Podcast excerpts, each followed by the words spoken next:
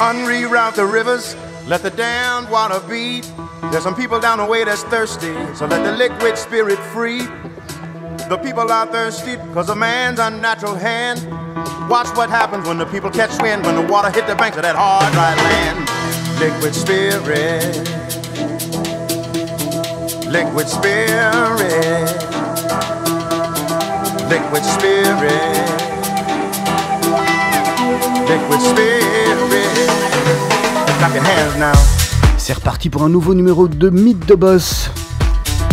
Olivier Sokolski en votre compagnie, je le disais tout à l'heure, accompagné de Laurent Poznantec. Bonjour Laurent. Bonjour Olivier. En pleine forme, vous allez bien? En grande forme, je suis content de vous retrouver. Mais moi aussi, moi aussi, on, on va se retrouver aussi bien bientôt au, au gala de Radio Judaïque. hein. on en reparlera avec, euh, avec Patrick Bruel en invité d'honneur. Donc euh, on est ensemble à table en plus, c'est chouette. Ah, je me réjouis. On va faire la fête, on va faire la fête ensemble, Laurent. On a, on a la chance aujourd'hui dans Mythe de Boss de recevoir euh, un grand patron, un ingénieur commercial, président des anciens de Solvay.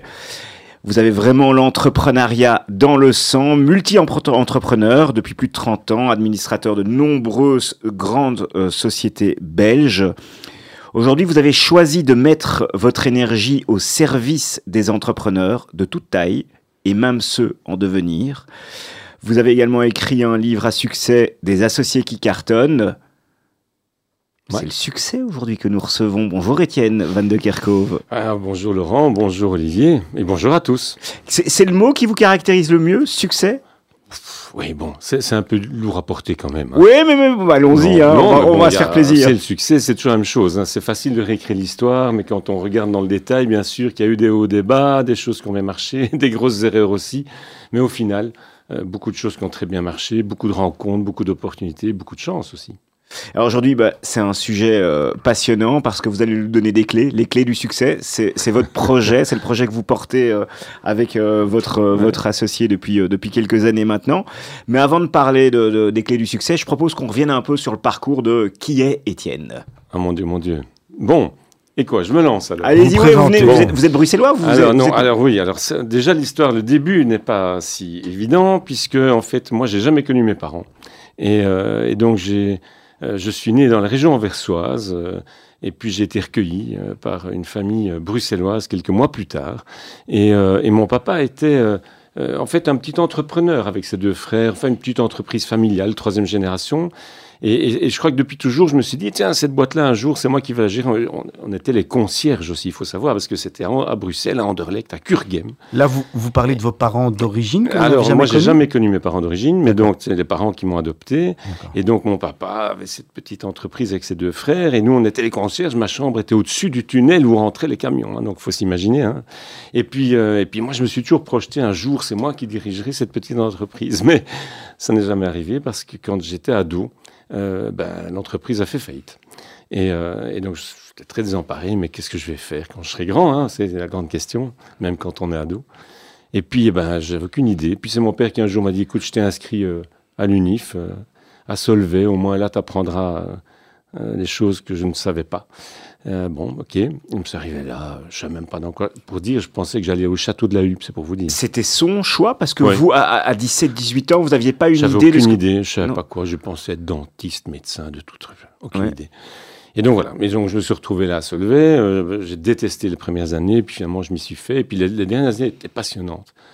J'ai adoré, avec des profs qui m'ont inspiré, avec des, des vraies matières, enfin, ça, ça m'a Finalement, il, bien a- inspiré. il avait bien choisi pour vous. Ben oui, ben oui, heureusement. On a bien Et vous fait faites quoi en sortant de Solvay, Étienne?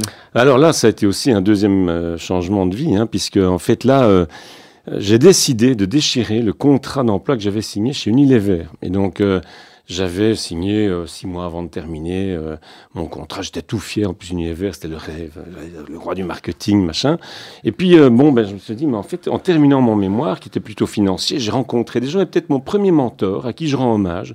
Il s'appelle Michel Claus, il vit toujours, et je le salue si jamais il nous écoute et, euh, qui, était le patron d'une des plus grandes boîtes de leasing en Belgique et qui m'ouvrait les portes d'un monde que je connaissais pas, qui m'a passionné. Je me suis lancé dans le leasing international et j'ai décidé de me mettre à mon compte. Et donc j'ai renvoyé euh, mon contrat d'emploi par télégramme à l'époque et j'ai- créé ma première boîte euh, en, en sortant de Solvay.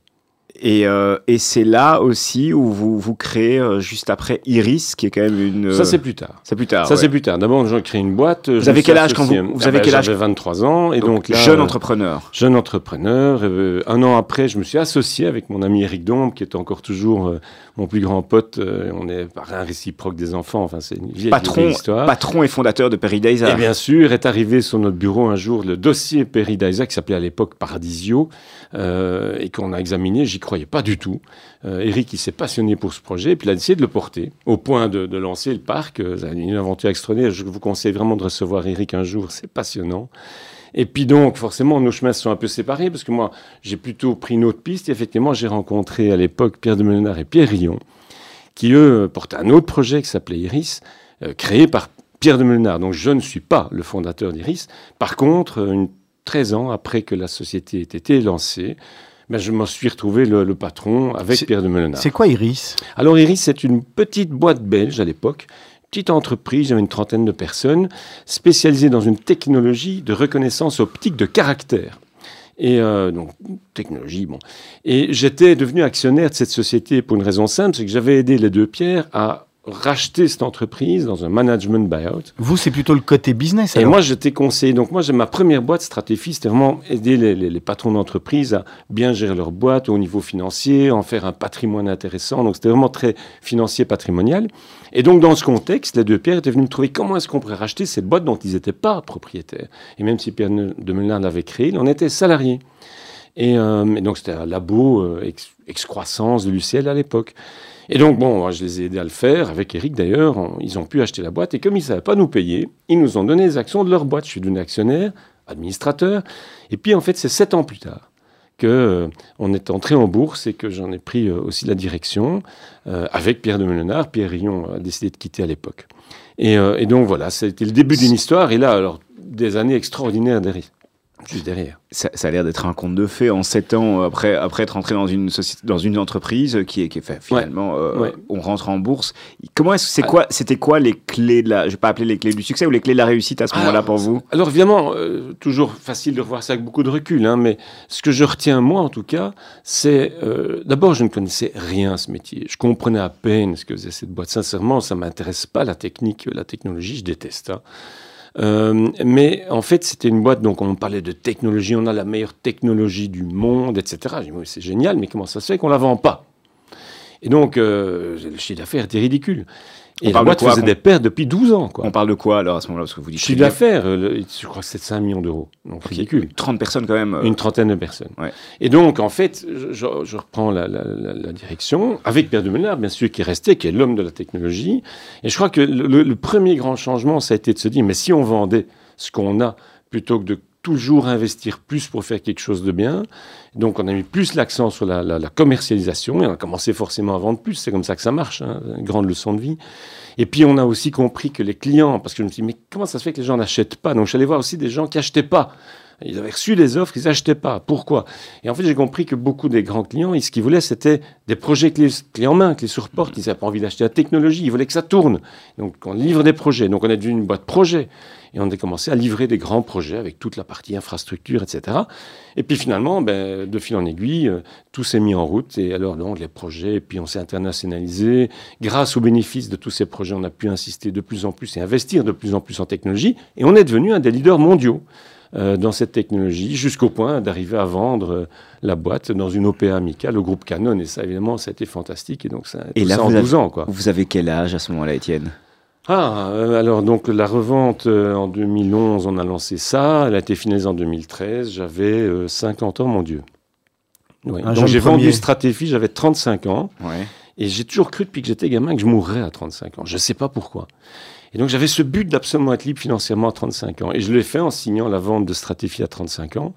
Et puis on est parti sur RIS. Alors là, évidemment, avec l'OPA amical, c'est tout autre chose. Le, le fait de justement d'avoir réalisé cette première vente et d'être tranquille financièrement, on est dans un autre état d'esprit pour, Oui. pour attaquer d'autres entreprises. Oui, oui, on je- se dit, tiens, on- n'a plus cette épée de Damoclès, on sait qu'on doit gérer du- d'une autre manière, on, on- on l'approche autrement. Oui, oui, je pense que c'est clair que ça donne un degré de liberté, de liberté de penser, de liberté d'agir, de liberté de prendre certains risques, euh, qui évidemment, euh, c'est moi j'ai toujours eu très très peur de manquer, euh, ça vient peut-être de mes origines, et, et, donc j'ai toujours, j'ai encore ça en moi quelque part, et donc beaucoup me voient comme un entrepreneur qui a dû prendre plein de risques, et en fait je déteste les risques, et je fais tout pour les éviter ou les limiter. Et donc, dans toutes les boîtes que j'ai lancées, où j'ai jamais mis un euro, hein. donc j'ai toujours démarré avec rien. Et je, je vois encore en accompagnant aujourd'hui des centaines d'entrepreneurs que statistiquement, c'est dingue ce qu'on peut faire avec zéro pourvu qu'on puisse vraiment s'organiser, qu'on puisse vraiment voir les choses d'une autre manière, et c'est une leçon de vie, quel que soit le métier, donc je le vois encore aujourd'hui. Et ça, c'est quelque chose pour moi qui, qui, est quand même un vrai fondement. Ça, veut dire quoi Qu'on est plus prudent avec l'argent des autres ou, ou, c'est quoi avec le sien, Je pense que c'est pas plus mal. Parce, parce que là, vous dites qu'on vous n'avez pas mis le vôtre et que vous avez toujours été. Fin, donc ça veut dire qu'une fois qu'on a l'argent des autres, on, le, on le gère pas l'argent des autres, je pense qu'il y a beaucoup de projets qu'on peut démarrer euh, en ayant en fait l'attitude à peu près contraire de la plupart des entrepreneurs. Ce que j'observe, c'est qu'il y a beaucoup de gens qui en fait créent un projet, qui ont un rêve et qui en fait, je fais une, une image un peu simple, ils créent l'usine et puis ils se demandent s'il y a des clients. Donc ils créent le produit, ils investissent comme des fous, ils font des choses incroyables, que ce soit des produits ou des services. Hein. Ils investissent beaucoup en amont et puis après, ils partent à la discussion de voir, tiens, est-ce qu'il y a des clients? Et donc, moi, je pense que c'est vraiment radicalement le contraire qu'on peut faire. Et surtout aujourd'hui, dans le monde Internet, le monde où il y a le crowdfunding et tout ce qu'on peut imaginer, c'est encore plus simple qu'à l'époque de dire, mais non, on va d'abord voir si on a une idée, est-ce qu'on peut la vendre? Et si on la vend, alors c'est qu'il y a un marché, alors on peut y aller. Et je pense qu'en retournant ça, en fait, ça devient beaucoup plus facile de, lancer des affaires aujourd'hui. Voilà. Par contre, vous avez aussi une, qualité, c'est d'avoir saisi les opportunités, parce que ah voilà, c'est de pouvoir identifier les opportunités. ah oui, moi je pense être opportuniste, c'est important. Ouais. D'abord, c'est beaucoup de rencontres. Hein. En fait, moi, je n'ai, euh, quand je regarde avec du recul, euh, c'est vrai que je me suis lancé là au départ parce que j'avais cette idée de, faire un truc à partir de mon mémoire de fin d'études. Mais, euh, mais là encore, c'est anecdotique, mais c'est intéressant. Je me dis, mais ce mémoire de fin d'études, pourquoi je le vendrais pas? C'est tout con. Je me dis, mais en fait, c'est une mine d'or d'informations. Eh ben moi, je suis allé voir des banques et des sociétés de leasing, et je suis allé leur vendre ça à l'époque 70 000 francs belges, 1750 euros d'aujourd'hui. Mais j'en ai vendu 30 pendant mes vacances. Je venais d'être diplômé. Et donc, j'avais. Aujourd'hui, on parlerait quand même déjà de l'ordre de quoi 50 euh, 000 bah, euros, un truc comme ça, 50 000 euros. Mais pour moi, c'était une fortune à l'époque. On est en 87. Et, j'avais 23 ans, je vivais chez mes parents. Et donc déjà ça, c'était le premier réflexe. D'abord, je vends, quoi. Et puis je vois qu'il y a des clients. Ils me disent, mais je voudrais en savoir plus. Et j'ai créé ma boîte. Ils ont voulu être clients. Et donc j'ai commencé à travailler avec eux. Et puis de fil en aiguille, j'ai entendu des choses. Puis me dit, je vais appliquer ça dans d'autres domaines. Et puis je suis parti sur la consultance financière, etc. Et de fil en aiguille, j'ai démarré avec rien. Il me fallait juste un PC, une vieille auto. J'ai acheté une Ford Escort à, j'ose à peine vous dire le chiffre ridicule, d'occasion euh, pourrie. Mais ça suffisait. Et donc j'ai démarré avec ça, et voilà, donc euh, je pense que c'est une, anecdote qui est révélatrice. Quand, quand on, on, est libre, on devient libre quand mhm. on a vendu Iris, euh, libre, de, libre de ses choix, libre De, de, sa vie, en, qu'est-ce qui se passe euh? Ah ben d'abord, qu'est-ce que j'ai envie de faire le reste de mes jours? Et c'était une vraie grande question. Et, et je ne savais pas. Est-ce que j'ai envie de gérer, on m'a proposé de gérer une autre boîte côté dans le monde technologique? J'ai vu tous les administrateurs, on est arrivé au dernier stade, mais je ne savais pas. Euh, et puis en fait, à la même époque, j'ai fait un truc assez particulier. je vais vous raconter une petite histoire. Je peux vous raconter une petite histoire Oui, on adore ça. l'histoire, c'est quoi? C'est que j'ai rappelé en fait celui qui était mon coach. À l'époque, j'avais eu chez Iris pendant quelques années un coach. Il s'appelle Pierre, Pierre Sornin, et je, l'ai appelé. Et je dis, écoute, je sais pas ce que je vais faire du reste de mes jours, si tu peux m'aider. Il me dit, écoute, tu me donnes trois jours. Ah, bon. Et bon, on est parti trois jours dans la maison que je venais d'acheter à Côte d'Azur, et on se retrouve autour de la piscine pendant trois jours. Et le troisième jour, peu avant midi, c'était clair comme de l'eau claire. Je savais que j'avais envie d'aider un maximum de patrons, d'entrepreneurs, de chefs d'entreprise, de porteurs de projets à faire une croissance rapide sur des bases solides. Donc ça, c'était les termes. Croissance rapide sur des bases solides. Je ne sais pas comment je vais faire, mais je vais le faire. Je suis la bonne personne, j'en ai envie. C'était gros comme ça, et c'était super clair. C'est lui, c'est lui qui vous avait mis sur. Ah il vous l'avait trouvé. Il, il, vous avait, il avait été mon coach avant. Je l'ai rappelé. Il est venu avec sa méthode, et en trois jours, c'était clair. Et j'avais une énergie, une patate de dingue. Et ce qui est fou, c'est que sans le savoir, en fait, je suis tellement monté en énergie que j'ai dû envoyer quelque chose comme un signal à l'univers, pour... et qui fait que, mais le lendemain, je vous dis que c'est vrai, j'ai reçu un coup de fil dites, euh, on a une filiale, c'est le, groupe Ackermans Van Arn, on a une filiale euh, euh, près de Gand. Est-ce que il y, a deux personnes là, ils sont super chouettes, mais on a du mal. Est-ce que tu pourrais les rencontrer Est-ce que tu pourrais les voir Est-ce que tu pourrais les aider etc. Et j'ai commencé à les voir. On a parlé de stratégie, on a parlé. Et j'ai vu à quel point c'était génial pour eux. Moi, j'adorais. Et je me suis rendu compte que c'était un, un truc génial, un nouveau métier, que j'allais aider des gens de cette façon-là, au début. Vous avez mis quand même le doigt sur, sur un, un- un point important, c'est euh, le moteur finalement. Vous avez, euh, Ouais. vous avez réussi à identifier un, un peu le moteur de votre vie, parce que vous parlez de- de- d'aider, de, de, coacher, d'accompagner. Ouais, Euh, et là, rien qu'en le disant, bah, on est à la radio, les, gens- les gens qui nous suivent sur les réseaux sociaux le voient, mais il y a, y a- y a des étincelles qui, Ouais. qui- qui sortent de vos yeux. Ouais. Oui, mais alors moi j'ai une petite phrase qui tient en trois mots que j'ai faite sur un carton de bière un jour énergie plus stratégie égale magie. Et pour moi, c'est le résumé de tout. Euh, les gens qui sont hauts en énergie, qui, y croient, qui ont envie, et donc c'est vrai- vraiment un alignement dans le monde in- invisible en fait. Hein, c'est vraiment y croire, euh, croire que c'est possible, croire qu'on est la bonne personne. Donc c'est une vraie confiance.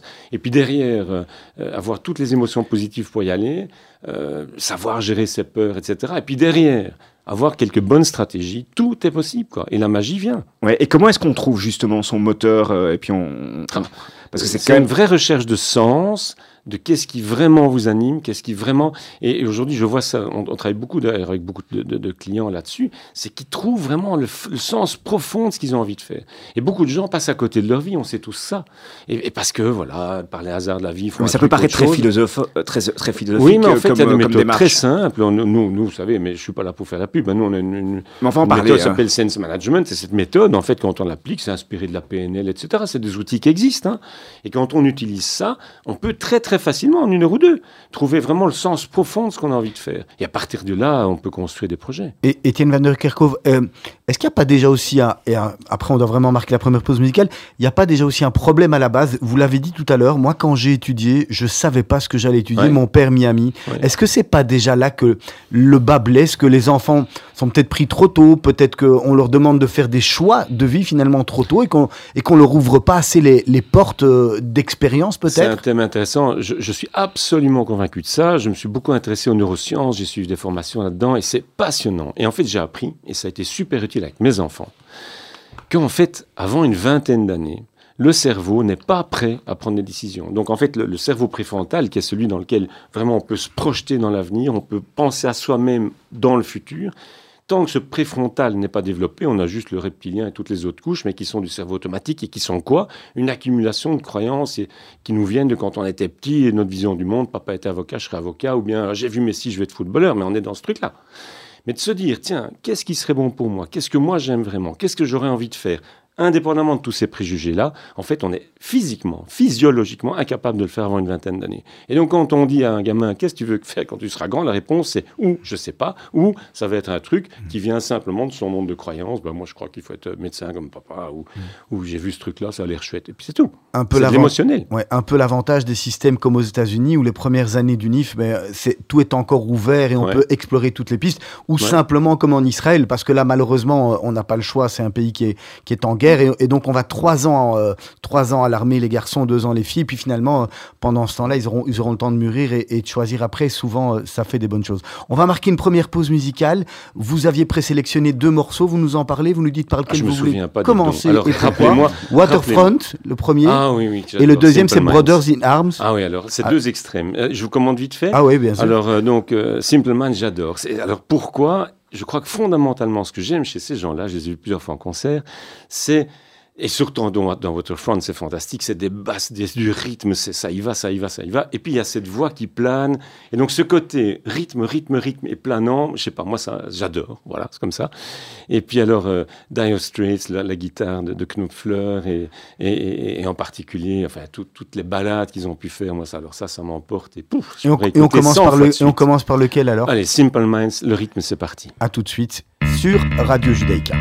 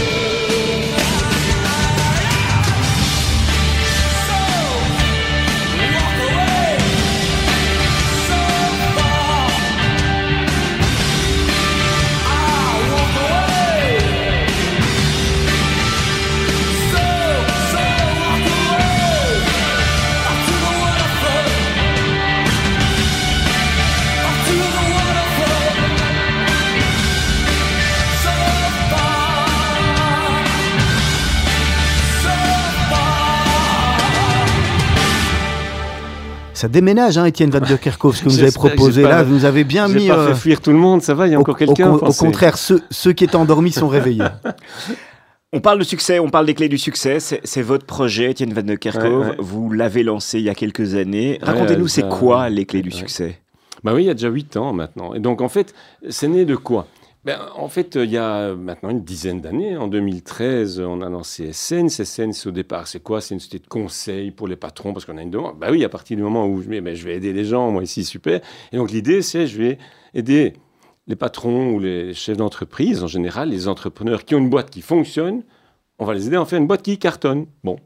Et À donc, part- moi, j'ai À, à commencé par- à partir de quel ordre, quand vous dites les entrepreneurs, on parle de grosses. Alors, de tout. On, parle de grosses sociétés, de petites on PME. On, a eu de tout. On a eu de tout. Euh, on a eu aussi bien des boîtes de 7000, ok, que des boîtes où ils étaient 10 ou 15. Mhm. Et, et donc, en fait, avec la même méthode, sauf qu'évidemment, ce qui est très différent, c'est que quand on est avec la boîte de 7000 où il y a un conseil d'administration qui est en Suède, etc., ben, on sait bien que quand on travaille avec le patron, derrière, il a besoin certainement de certaines approbations et tout ça prend Il y a plus, plus de temps. d'inertie. ouais. Alors que quand on est avec les petites boîtes, c'est fantastique, quoi. les gens réagissent tout de suite.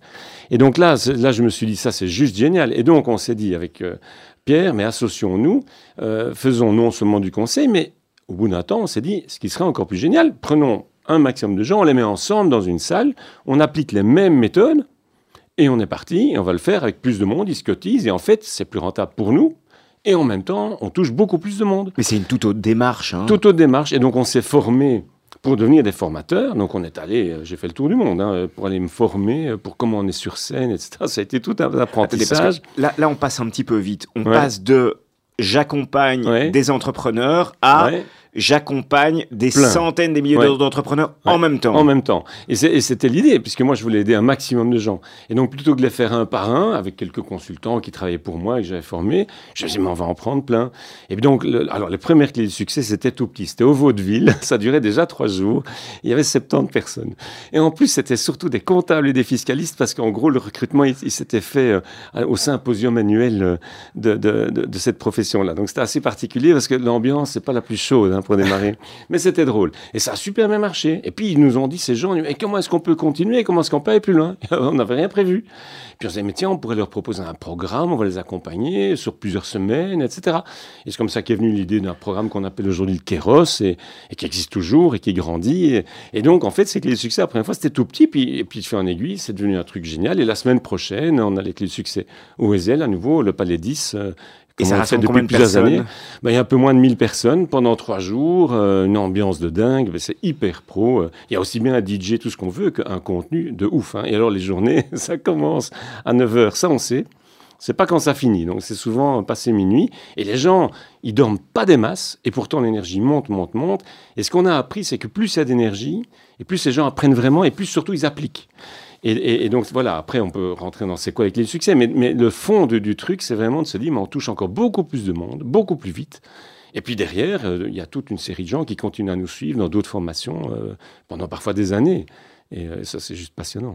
Est-ce que justement, une de, de ces clés du, du succès, c'est de, de mixer les, les gens, les catégories, les métiers Ou, Ah oui, il y a ou de alors c'est hein. plutôt par secteur Ah et- non, non, alors là, il y a de tout. Donc, on- ça va, il y, a- il y a des gens qui arrivent, qui sont au chômage, euh, qui ont des idées peut-être, mais qui savent pas. Est-ce que j'ai un projet Je sais pas. Ça va jusqu'à des pensionnés. Je me souviens d'un monsieur de 87 ans euh, qui était venu euh, parce que son fils lui avait dit tu devrais le faire, qui était passionné, il avait des idées, il voulait lancer des projets. Bon, ok, ça, c'est des exemples. Mais évidemment, il y a aussi des gens qui viennent, des patrons de boîtes de pub, des, des avocats, enfin, tous les métiers. On a tout, tout, tout. Euh, et qui arrivent et qui sont là. Et, je crois que le moteur principal pourquoi les gens viennent au clé du succès, c'est surtout parce qu'ils se disent, tiens, en fait, j'ai un métier, ou j'ai un projet, ou j'ai une vie. Et puis bon, ça se passe, mais quand même, est-ce que c'est vraiment excitant? Est-ce que c'est vraiment épanouissant? Est-ce que c'est vraiment...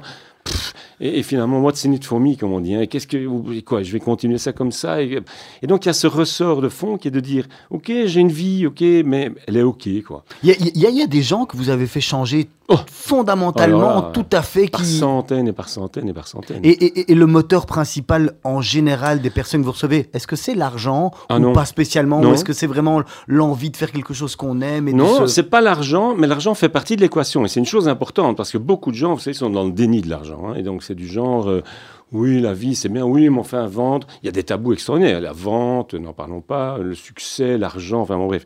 Or, fondamentalement, euh, euh, ce qui va permettre que quelque chose change dans sa vie, c'est déjà qu'on change soi-même.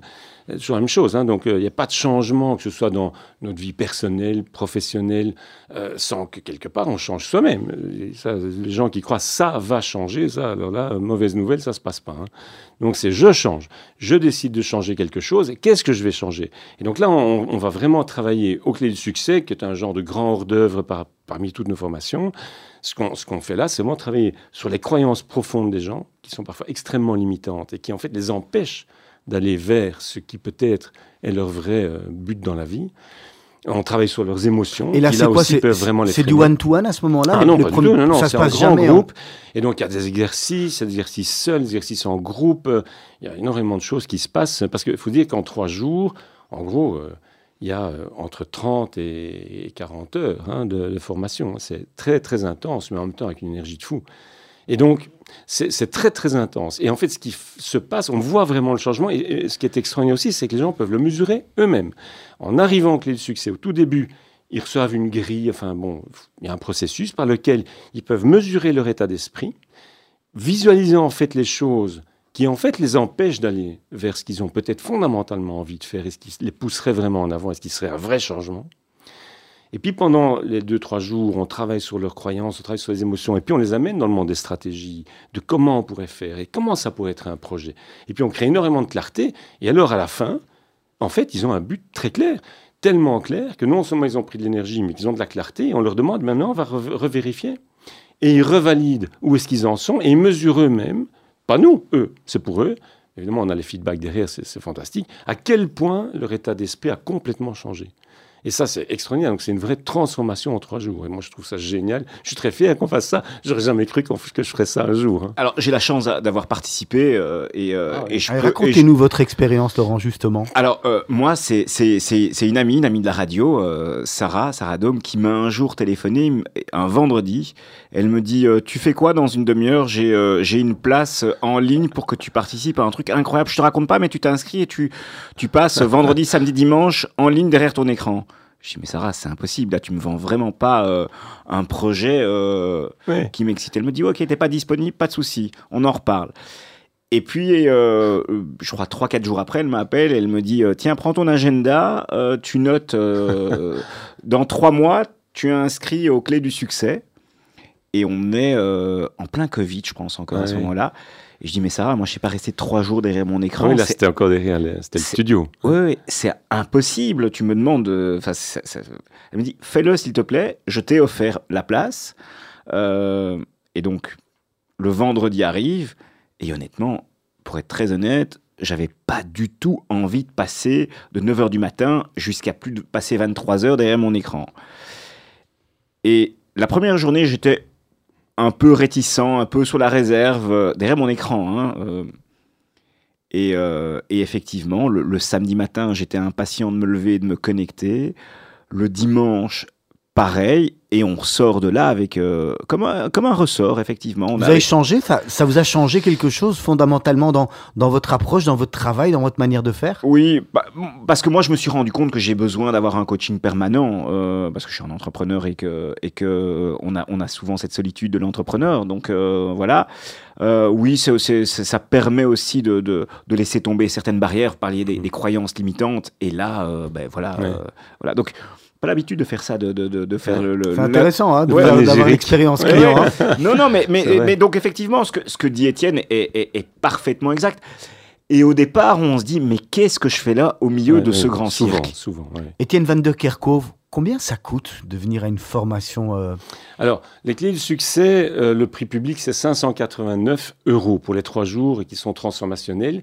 Et euh, comme j'ai dit tout à l'heure à Laurent, juste avant d'entrer, euh, Olivier, euh, moi j'ai demandé qu'il fasse, si vous le voulez, pour vos auditeurs, un, prix promotionnel, puisque c'est la semaine prochaine, hein, c'est 27, 28, 29, donc c'est un long pont, là, du, du, samedi au lundi. Et, euh, et donc, euh, au lieu de 549 euros, ce sera 349 euros. C'est quand même un super prix pour, pour, cette formation. Et donc, voilà, donc si vous voulez, c'est le code promo, c'est Judaïka. Vous allez sur lesclésdusuccès.eu et vous vous inscrivez, vous mettez Judaïka en majuscule et vous aurez le prix promo. Servez-vous. Voilà, c'est un, un, beau cadeau. vous avez des anecdotes d'entrepreneurs entrepreneurs que vous avez accompagnés, ou euh, que ce soit au travers des clés du succès, ou, euh, ou, racontez-nous quelques succès, parce que c'est... Ah oui, plein, plein, plein, plein, plein. qui vous viennent comme ça. Oh, alors, il y en a un qui me vient à l'esprit, parce que j'aime l'histoire, parce qu'elle elle, est vraiment complète. alors voilà, il s'appelle Axel, je ne vais pas dire son nom de famille, parce que peut-être qu'il n'aimerait pas que je le fasse. et, à l'époque, il venait de, de, se mettre à son compte avec, son, donc avec un nouvel associé. C'était deux anciens employés de chez SAP.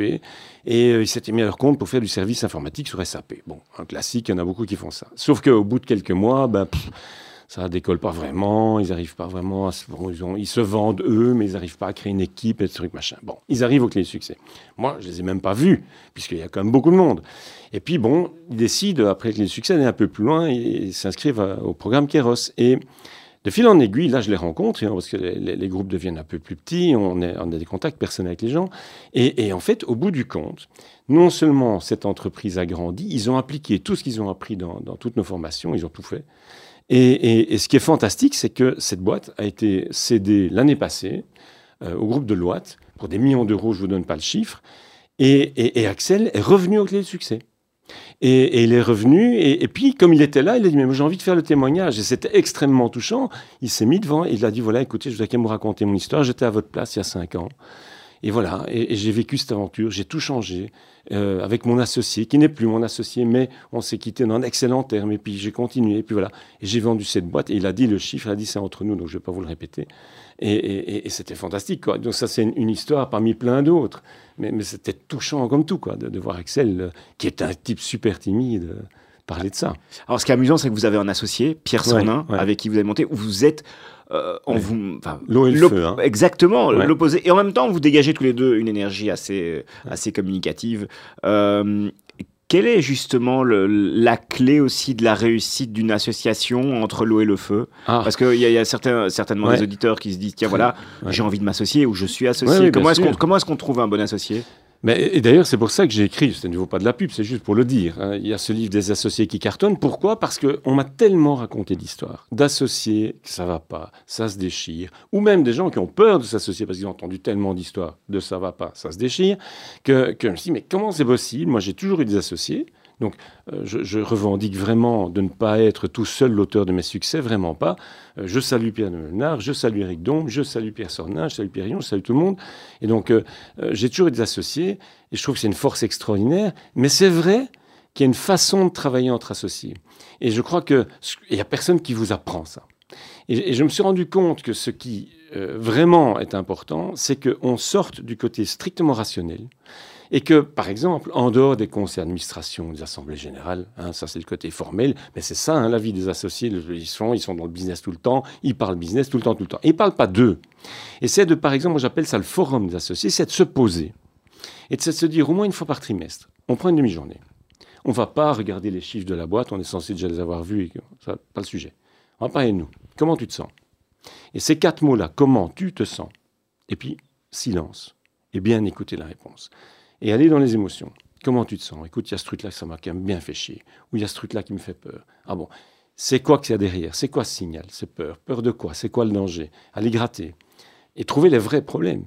Et, de se dire, ça, c'est nos vrais problèmes. D'associer, en fait.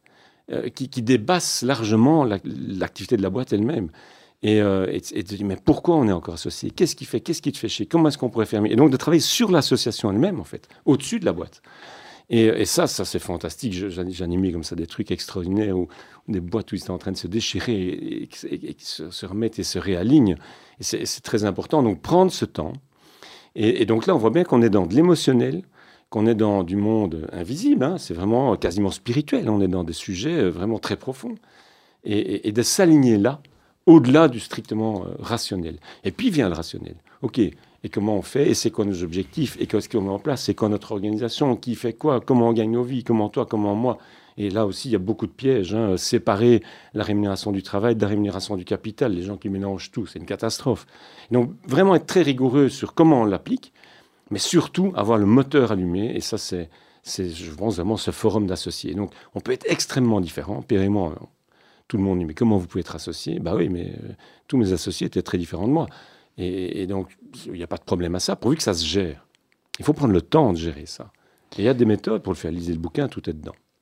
Aujourd'hui, euh, vous accompagnez euh, des entrepreneurs, Ouais, des ouais. entreprises, des conseils d'administration. Ouais. Vous n'avez pas cette fibre entrepreneuriale de relancer un nouveau projet. Alors, vous allez me dire, oui, j'ai lancé SN, c'est les clés du succès. Mais euh, C'est ça, déjà pas rien. J'imagine. Mais, mais- mais- Ouais, c'est quand même déjà devenu une grosse machine aussi. hein. Mais euh, parce qu'on n'est pas qu'en Belgique, hein, on fait ça quand même aussi en France. Vous êtes combien rayonne. euh, Je reviendrai sur la question. Vous êtes combien aujourd'hui Oh, l'équipe, aujourd'hui, on est moins de 20 personnes. Mais, mais par contre, quand on est dans les événements, on a des pics où on est une centaine euh, à, en- à encadrer les, les... Et je salue d'ailleurs tous les gens qui viennent nous rejoindre pendant les événements. Ce sont en fait des clients qui ont tellement adoré tout ce qu'on a fait avec eux qu'en fait, ils nous rendent gratuitement, bénévolement du temps pour venir encadrer les gens. Mais tout ça, on doit le gérer. Il faut évidemment, c'est pas rien hein, d'organiser tout ça, c'est beaucoup de gens quand même. Mais, mais, mais je les salue parce que c'est- pour nous une bénédiction de les avoir autour de nous pendant ces événements pour, pour, pour nous aider à, encadrer au mieux tous ces gens. Je garde la question. Comment Ouais. est-ce que vous gérez votre temps aujourd'hui? Parce que, Oh. voilà.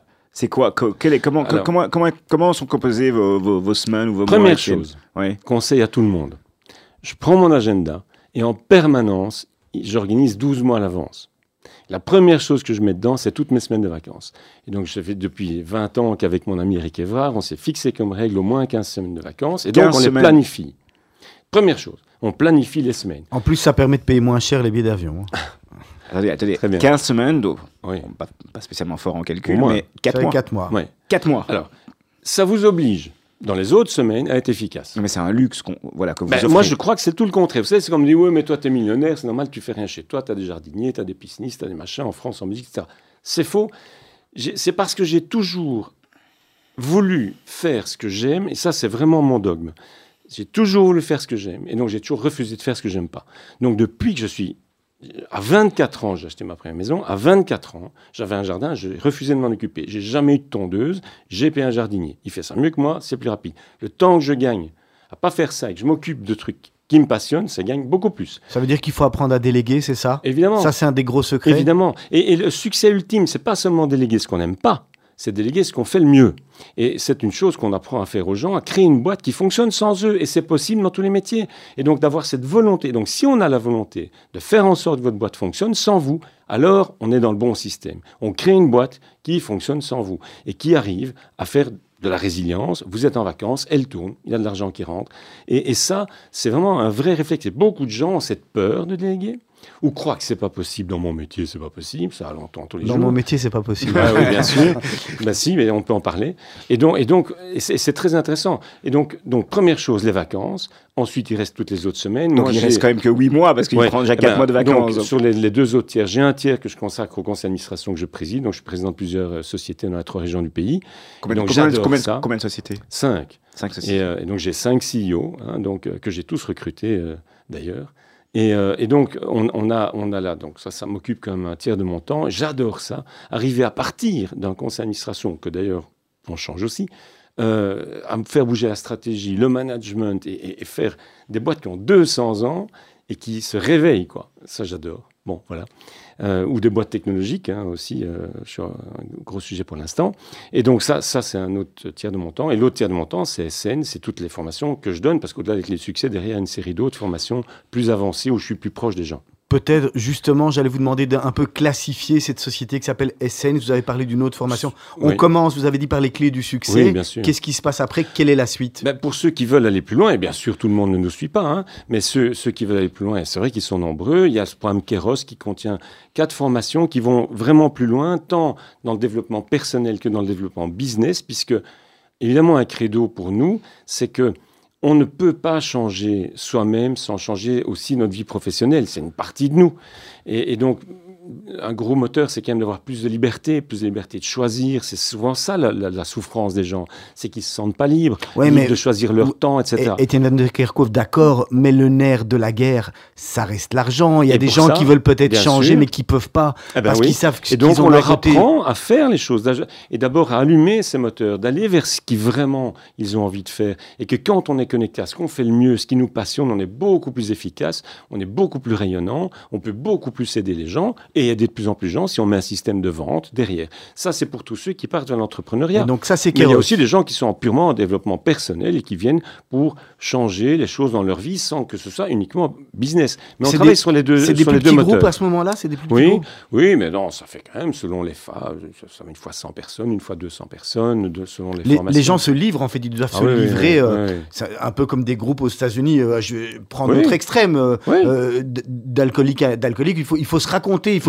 Il oui, mais non. c'est- un peu ça la force, c'est qu'il C'est faut- pas, de- c'est pas nécessairement de la thérapie. Hein, dans, Ouais. dans- dans certaines des formations qui sont encore plus avancées après le kéros, on peut aller dans des choses qui sont encore plus puissantes. Mais, euh, mais tout le monde n'a pas besoin de ça. Et, et voilà. Mais, mais non, on peut, on peut faire beaucoup de choses sans en être dans, dans de la thérapie non plus. hein. Donc on ne fait pas de la thérapie de groupe. Par contre, on va très loin dans la découverte de soi et dans, et dans mais qu'est-ce qui va faire que vraiment on change les choses?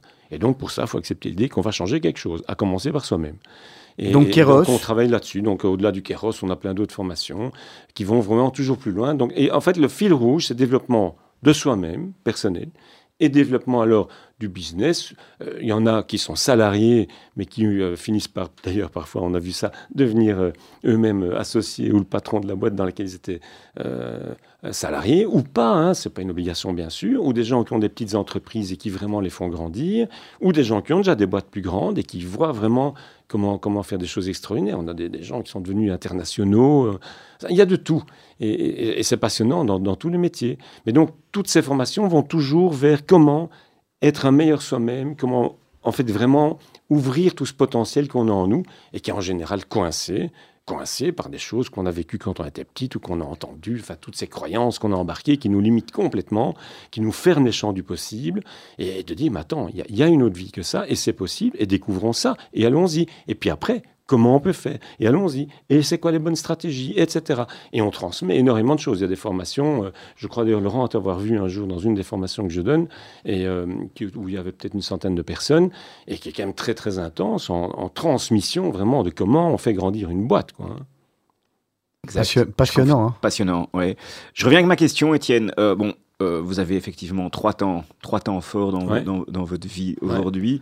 Un quatrième, euh, vous êtes tenté quand même par ce projet entrepreneurial de start-up ou de projet euh, que vous avez envie de porter Alors, j'accompagne en dehors de ça quelques startups dont je ne suis pas président du conseil. ouais, à la demande de quelques personnes vraiment qui disent tiens on a un projet par exemple je sais pas on voudrait vendre notre boîte ou bien tiens on voudrait franchir tel cap ça m'arrive de les aider un petit peu à petite dose aussi et puis surtout donc dans euh, tout au bout de la chaîne de nos formations il y a, il y a un programme euh, très particulier où j'accompagne par petits groupes d'une quinzaine de personnes tous les mois euh, sur une année je les accompagne en petits groupes à créer un business de millionnaire et, et Ça, un fait programme, maintenant c'est un engagement, Ah, ça. ça c'est un vrai c'est une vraie promesse et donc, ça fait maintenant, je suis dans mon 13e groupe, euh, donc ça fait déjà pas mal de monde euh, sur quelques années. Et c'est quoi les ratios Et- de réussite? Alors, il y a là aussi, il y a déjà deux grandes leçons. C'est que, comme dans tout, il y a ceux qui appliquent toutes les choses, qui le font avec une énergie de fou, qui vont au bout et qui font des, des miracles, euh, évidemment, et c'est heureusement une bonne partie. Il y a aussi ceux qui, en fil de route, perdent le fil, se perdent euh, et n'appliquent pas les choses, et, ça leur appartient, et je, respecte ça entièrement. Et donc forcément, on a aussi des gens qui, en fait, mm, oui, changent des choses, mais c'est pas du tout les changements radicaux euh, que j'aurais espéré pour eux.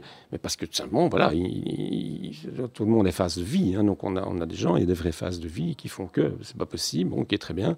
Mais, mais ils sont tous ravis d'avoir suivi ce genre de truc, malgré tout, parce qu'ils apprennent énormément. Et puis je dirais que donc, on doit être quelque part dans sans doute à peu près quelque chose comme 30% qui a fait des trucs incroyables, 30% qui n'a peut-être pas fait grand-chose, et puis 30% qui ont de toute façon appliqué plein de trucs, qui sont peut-être pas encore là où ils rêvaient déjà aussi vite, mais qui Mais sont ils ont sur le avancé. chemin. Il y, a- il y a des secteurs qui sont, qui sont plus porteurs que d'autres aujourd'hui? Non, non. Non, alors ça, c'est une chose que j'ai vraiment apprise, euh, peu importe le secteur. Il y a des secteurs qu'on considère comme complètement sinistrés. Je veux dire, L'imprimerie, je veux dire, aujourd'hui, euh, pas un truc truc d'avenir. Dans le secteur de l'imprimerie, il y a des gens qui font des trucs incroyables. Donc c'est une chose fondamentale, c'est de trouver sa niche de marché. Donc une, une des choses que j'aime bien transmettre, c'est apprenez à ne pas plaire à tout le monde. Et, et- être extrêmement précis sur c'est qui exactement que vous voulez servir, précisément. C'est quoi que vous voulez ramener Est-ce que vous êtes cap- capable d'amener ça, mais vraiment très très précis. Donc c'est presque, à la limite, on irait vers du sur-mesure. Sauf que le sur-mesure, c'est pas rentable. Donc il faut qu'un minimum, ces niches aient quand même un peu de taille. Et pour ça, c'est quand même d'avoir des niches de marché où il y a quand même suffisamment de monde pour pouvoir être économiquement rentable. Et cet équilibre-là, il est très intéressant à découvrir. Et là, dans tous les métiers, on peut trouver des, sources et des opportunités incroyables. Tiens, une dernière question avant euh, nos questions euh, de la fin. Euh, quelles sont les perspectives d'avenir pour les clés du succès? Comment est-ce que vous voyez le, la roadmap ou la suite Alors, il y, a, franchisé Alors, on n'a pas ça en tête. Donc on a, euh, mais il y a d'autres leviers. Donc en fait, essentiellement, l'idée serait euh, d'abord de, poursuivre la croissance, de toucher de plus en plus de monde. Et on espérait beaucoup quand on a construit aussi tout ce studio pendant le Covid, où on voyait tous les gens, les participants, ils étaient 1000 dans 35 pays, c'était génial. et euh, eh ben aujourd'hui, les gens ne sont plus demandeurs de ça. Ils veulent être dans des salles et être en contact. ok, très bien, dont acte. Donc c'est de continuer à, se faire connaître dans le monde francophone, puisqu'on a vraiment pris ce parti euh, c'est le monde francophone qui nous intéresse. Dans le monde américain, anglo-saxon, il y a déjà des choses qui existent. On ne va pas aller là, mais dans le monde francophone, ça c'est sûr. Et puis surtout, en fait, c'est de digitaliser de plus en plus. Donc on a de plus en plus de programmes qui sont en format vidéo, qu'on va donner avec des appuis vidéo, et des, des, choses qui vont se faire avec beaucoup plus de contenu pré-enregistré, et qui permettra de toucher à des prix plus bas, plus de monde. Étienne Van de Kerkhove, on va attaquer les, questions de la fin? Comme on le dit toujours, questions rapides, réponse rapide. Laurent? Votre métier en un mot? Ah. Simplificateur de complexité. C'est une belle définition. La défaite rend humble ou revanchard? Ah, Pour moi, ce serait plutôt humble. Vous avez des défaites Oui, bien sûr. Et on, apprend beaucoup de ces défaites. On, ben finalement, finalement, on, apprend qu'en ayant des défaites. Ben, je pense qu'il y a une phrase qui est assez juste qui dit on a nos succès et on a nos apprentissages. Quel est votre conseil pour rester zen? Faire ce qu'on aime. Faire ce qu'on aime. Et euh, oui, mais il y a des moments où on, peut aimer, on, peut faire ce qu'on aime et. Euh, C'est une croyance qu'on peut pas faire, qu'on doit faire des trucs qu'on n'aime pas. Moi, je, me sens tout à fait libre de faire ce que j'aime et depuis toujours. Et rester calme et. Euh... Oui, se ressourcer. Euh, euh, toujours veiller à, à, se ressourcer en énergie. Euh, c'est clair, ça c'est une leçon de vie. C'est les gens qui ont une énergie au-dessus de la moyenne qui font des choses au-dessus de la moyenne. Et donc, pour ça, il faut avoir ses propres sources d'énergie. avoir un équilibre familial, ça peut aider. Il y en a qui vivent sans un équilibre très clair. Bon, moi, j'avoue que j'ai toujours un équilibre familial, ça m'a beaucoup aidé. Euh, avoir ses, sources, ses loisirs, ce qu'on aime. Moi, tous les matins, je vais vous dire un truc, c'est secret, ça sort pas d'ici. Euh, je passe deux heures à faire des petits jeux sur ma tablette et j'adore ça. Et ça me ressource pour la journée. Puis je sors de mon lit et c'est parti quoi. C'est con, hein eh bien, Moi, j'ai besoin de ça. Et, donc chacun doit trouver sa source d'énergie et surtout surtout pas y renoncer. Et prendre 15 semaines de vacances. ben, ben, ça peut aider. Le métier que vous rêviez d'exercer en étant enfant, Étienne Van Kerkhove bah, C'était euh, diriger la boîte de papa. bon, ça ne s'est pas fait. Quel est ou était votre modèle? Quel était mon modèle? Mon Dieu, est aujourd'hui votre modèle? Vous avez, vous avez euh, quelqu'un qui vous inspire euh? Bah, Aujourd'hui, dans le métier où je suis, il y a quand même une personne qui est très très inspirante. J'ai l'occasion de le suivre pendant cinq jours. C'est Tony Robbins, parce que ce gars-là, c'est quand même un, type extraordinaire. Il faut voir ça une fois dans sa vie, à la fois pour le contenu, pour la, personnalité du gars et pour ce qu'il a réalisé. C'est extraordinaire. Tout ça, c'est certainement une source d'inspiration aujourd'hui. Qu'est-ce que vous valorisez le plus chez vos collaborateurs, chez vos employés? Ah, euh, Je dirais là aussi euh, qu'ils fassent ce qu'ils aiment, ça c'est une chose. Euh, ce que j'aime le plus chez les gens. Vous le détectez quand vous avez un collaborateur qui est pas heureux dans son travail. vous arrivez à le percevoir tout de suite et, euh, ça se ressent. et finalement vous les changez de poste, vous les gardez pas, enfin un peu, un peu. Un ah, ça c'est vraiment à discuter. Donc il faut mm. aussi savoir se séparer des gens. Hein. Il faut être très ouvert là-dessus. Moi je, me suis séparé dans ma vie de centaines de personnes évidemment, hein, vu, toutes les activités, et, mais toujours en bons termes. Et tous ces gens ont tous eu des vies après, évidemment, hein, et où ils ont sans doute pu faire des choses où ils étaient plus épanouis que, que dans le rôle que j'ai pu leur donner. Donc ça, je crois que c'est pas un problème. Euh, je dis toujours aux entrepreneurs, surtout n'ayez pas peur de virer quand vous engagez, parce que euh, ça c'est la base. Hein. autrement, vous aurez toujours peur d'engager. Bon, donc euh, voilà. Quel est votre plus gros challenge aujourd'hui, Étienne? Me digitaliser vraiment. Donc, euh, arriver à ce que Essence fonctionne sans moi. Donc, parce que les clés de succès et tout ce qui suit fonctionnent sans moi. Et donc, je forme les gens qui vont donner mes formations à ma place et où sans doute j'interviendrai encore à certaines occasions, soit en mode vidéo, etc., préenregistré, soit sur certains cas euh, particuliers. Mais, mais ça, c'est un vrai challenge. Étienne Van de Kerkhove, la dernière question, question de la fin, question Serge Bézère, on l'appelle comme ça Laurent. Quel est le conseil qu'on ne vous a pas donné que vous auriez aimé avoir à 18 ans? Oh mon Dieu, ça c'est une bonne question. Quel est le conseil? Bah, Déjà, je reviendrai à fais ce que tu aimes, on m'a jamais dit ça. Euh, euh, on m'a plutôt mis sur des rails, euh, avec beaucoup de bonne volonté. Hein. Je suis sûr que mon père espérait le meilleur pour moi, et quand il, m'a mis dans ses études, il a fait ses raisons de me mettre dans ses études, donc il avait évidemment de très bonnes intentions. Mais c'est vrai que ça n'a jamais été... c'est très tard que j'ai en fait appris, mais c'est, quand tu fais ce que tu aimes que c'est génial. C'est quand j'avais 23, 24 ans. alors, certains diront que c'est tôt, Finalement, je trouve que c'est un peu tard. On aurait pu me le dire plus tôt. Mais bon, voilà. Merci beaucoup d'avoir participé à Mythe de Boss. C'était bien entendu passionnant. Laurent, on, rappelle le code peut-être juste avant de terminer? Ben, Judaïka, tout simplement, en majuscule. Et vous allez sur lesclésdusuccès.eu. C'était un grand plaisir de vous recevoir aujourd'hui. Merci à vous, merci Olivier, merci Laurent. D'ici quelques instants, on va retrouver Blaise van der Linden pour le Grand Journal, juste après les mots d'Anouk et puis la dernière émission de la Brit avant le rendez-vous hein, que vous fixez également Judaïka. On sera là dimanche, euh, dimanche pour suivre le lac Baomer en direct d'Anvers sur les réseaux sociaux. Quant à nous, Laurent, on se retrouve la semaine prochaine. Avec plaisir. Bonne soirée, au revoir. Au revoir.